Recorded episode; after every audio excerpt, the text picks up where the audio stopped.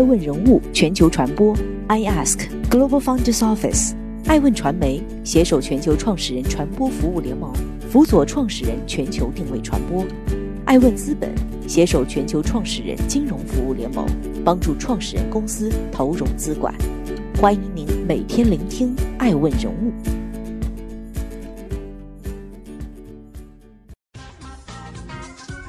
Hello，大家好，欢迎大家的守候。本期播出的是小鹏汽车赴美上市，阿里、小米纷纷认购，估值超八十四亿美元。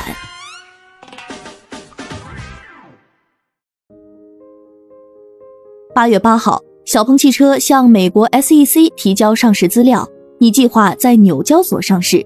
股票代码 XPEV。这是继蔚来、理想之后，国内第三家造车新势力赴美 IPO。八月二十一号，小鹏汽车更新招股书显示，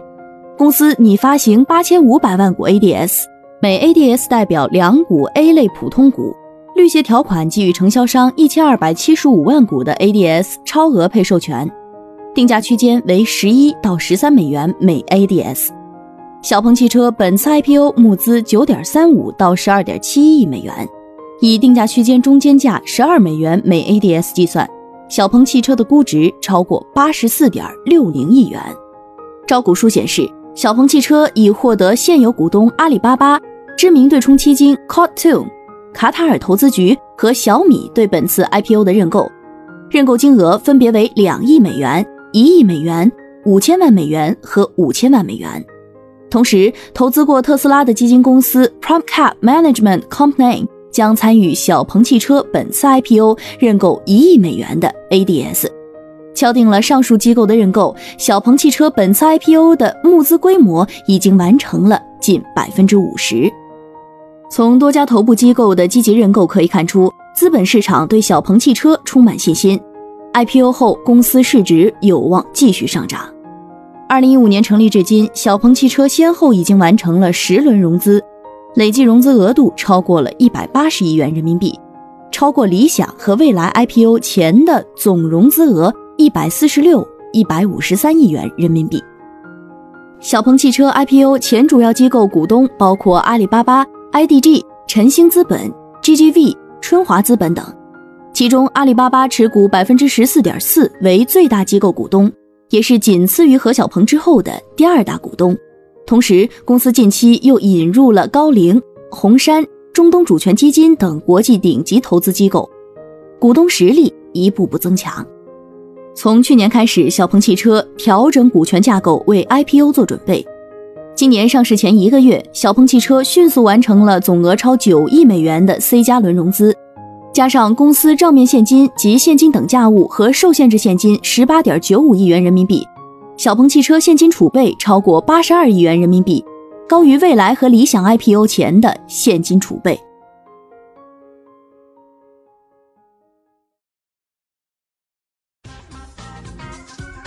欢迎继续聆听《守候》，爱问人物全球传播，正在播出的是小鹏汽车研发实力。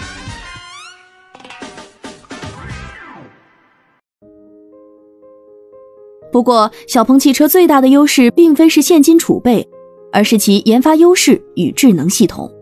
作为中国领先的智能汽车公司之一，小鹏汽车是造车新势力中唯一一家拥有自建工厂和代工生产两大灵活制造模式的企业，同时也是新势力中唯一一家同时研发两大平台，并基于此开发出 SUV、轿车两种车型公司。与国内同行相比，小鹏汽车是中国率先成功研发出可用于商业化的自动驾驶软件系统，并实现量产的整车企业。小鹏汽车把自己定位为中高端电动车，在售的两款量型为 G3 和 P7，分别定位于 SUV 和轿车两大细分市场。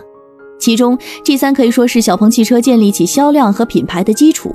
而对标特斯拉 Model 3的超长续航智能轿跑 P7。搭载与宁德时代共同研发的新款电池，单次充电可续航七百零六公里，远超其他品牌和车型，已经成为小鹏汽车新的增长点。小鹏汽车 SUV 款 G 三于二零一八年十一月在海马郑州工厂开始投产交付，截至二零二零年七月，累计交付一万八千七百四十一辆。新款 P7 今年五月开始在肇庆工厂生产，六月开始规模交付，截至七月累计交付一千九百六十六辆。截至目前，小鹏汽车两款车型总计交付两万零七百零七辆，在造车新势力中排名较为领先。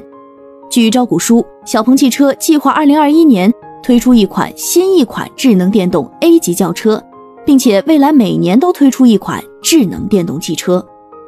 不同于未来主打用户服务模式，理想主打解决续航里程焦虑，小鹏汽车强调其核心竞争力是智能化，包括所有软件自主研发以及核心硬件的自研。其自动驾驶系统 X Pilot 和车载智能操作系统 X Smart OS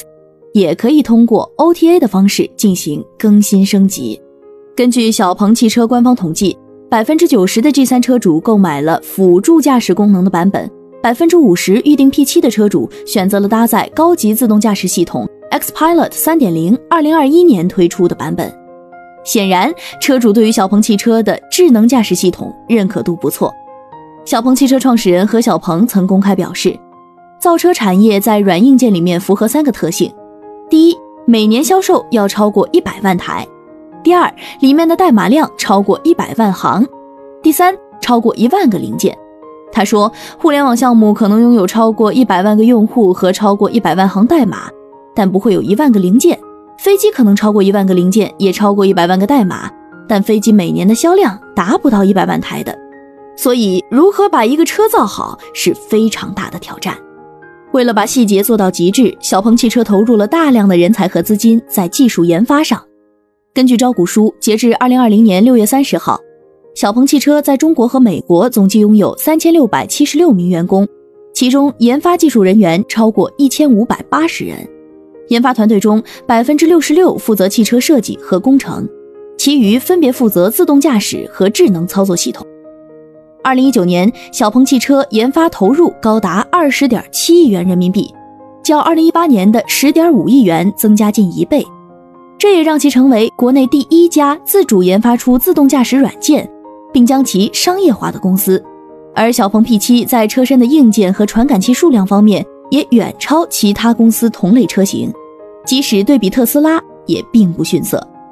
对于汽车这样的技术密集型行业来说，研发投入的高低决定了未来在技术上的自主权和领先性，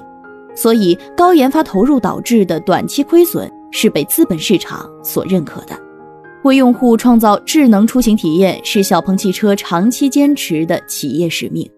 未来，公司还将在研发和技术上持续加大投入，利用技术和数据驱动智能电动车转型，为用户创造更好的移动出行体验，也将为小鹏汽车未来造血提供强大的驱动力和技术壁垒。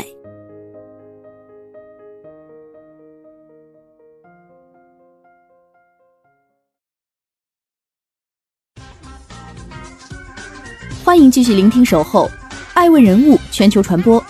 正在播出的是小鹏汽车业绩向好。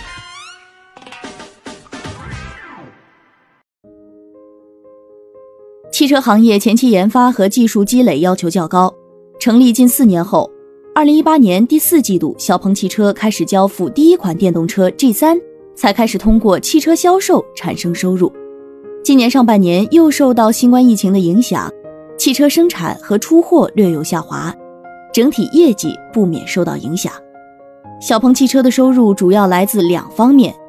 一、智能电动汽车的销售；二、汽车服务和其他，主要包括乘车服务、融资租赁、增压服务和维护服务等。从利润表看，小鹏汽车2018年、2019年。二零二零年上半年的营业收入分别为九百七十点六万元、二十三点二一亿元、十点零三亿元人民币，汽车销售收入占主要部分。由于 G 三和 P 七交付后出货量不断上升，小鹏汽车的毛利率有了大幅提升。二零二零上半年，小鹏汽车毛利率为负百分之三点六，较二零一九年同期的负百分之三十八点二提升了三十四点六个百分点。小鹏汽车是国内互联网造车新势力 Top Three 中唯一一家已经自己建厂投产的公司，虽然建厂初期的资本投入和技术投入较大，但可以将产品质量和核心技术等关键问题掌控在自己手中。同时，未来随着小鹏汽车销量和产能的提升，自建厂的毛利率提升空间较其他公司更高。至于净利润，二零一八年、二零一九年，小鹏汽车净亏损为十三点九九亿元，三十六点九二亿元人民币。二零二零年上半年净亏损七点九六亿元人民币，较上年同期净亏损大幅收窄。公司招股书中表示，受新冠疫情影响，二零二零年上半年 G 三汽车出货受到影响，收入略有减少。预计随着疫情的稳定和缓解，以及公司新车 P 七的量产出货，公司今年下半年出货量将稳步增长，收入也显著增加，利润水平得到提高。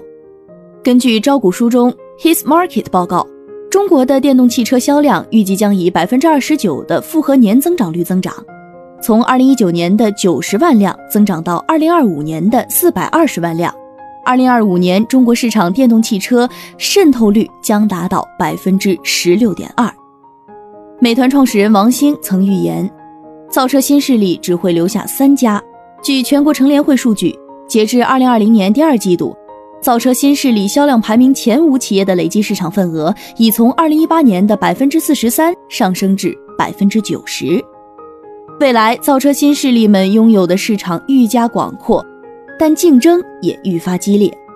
老股东持续加码，新进意向认购方充分看好，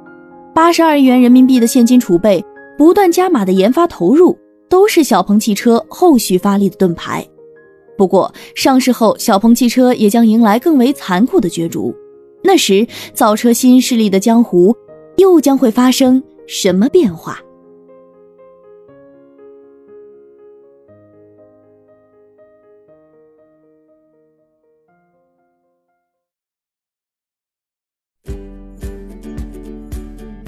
更多顶级人物，欢迎关注每周六晚十一点海南卫视。同步在学习强国 APP 直播，更多完整内容欢迎关注爱问官网 iask-media.com。更多精彩内容也可以搜索爱问人物抖音号 iaskleaders。爱问人物全球传播，iask Global Founders Office。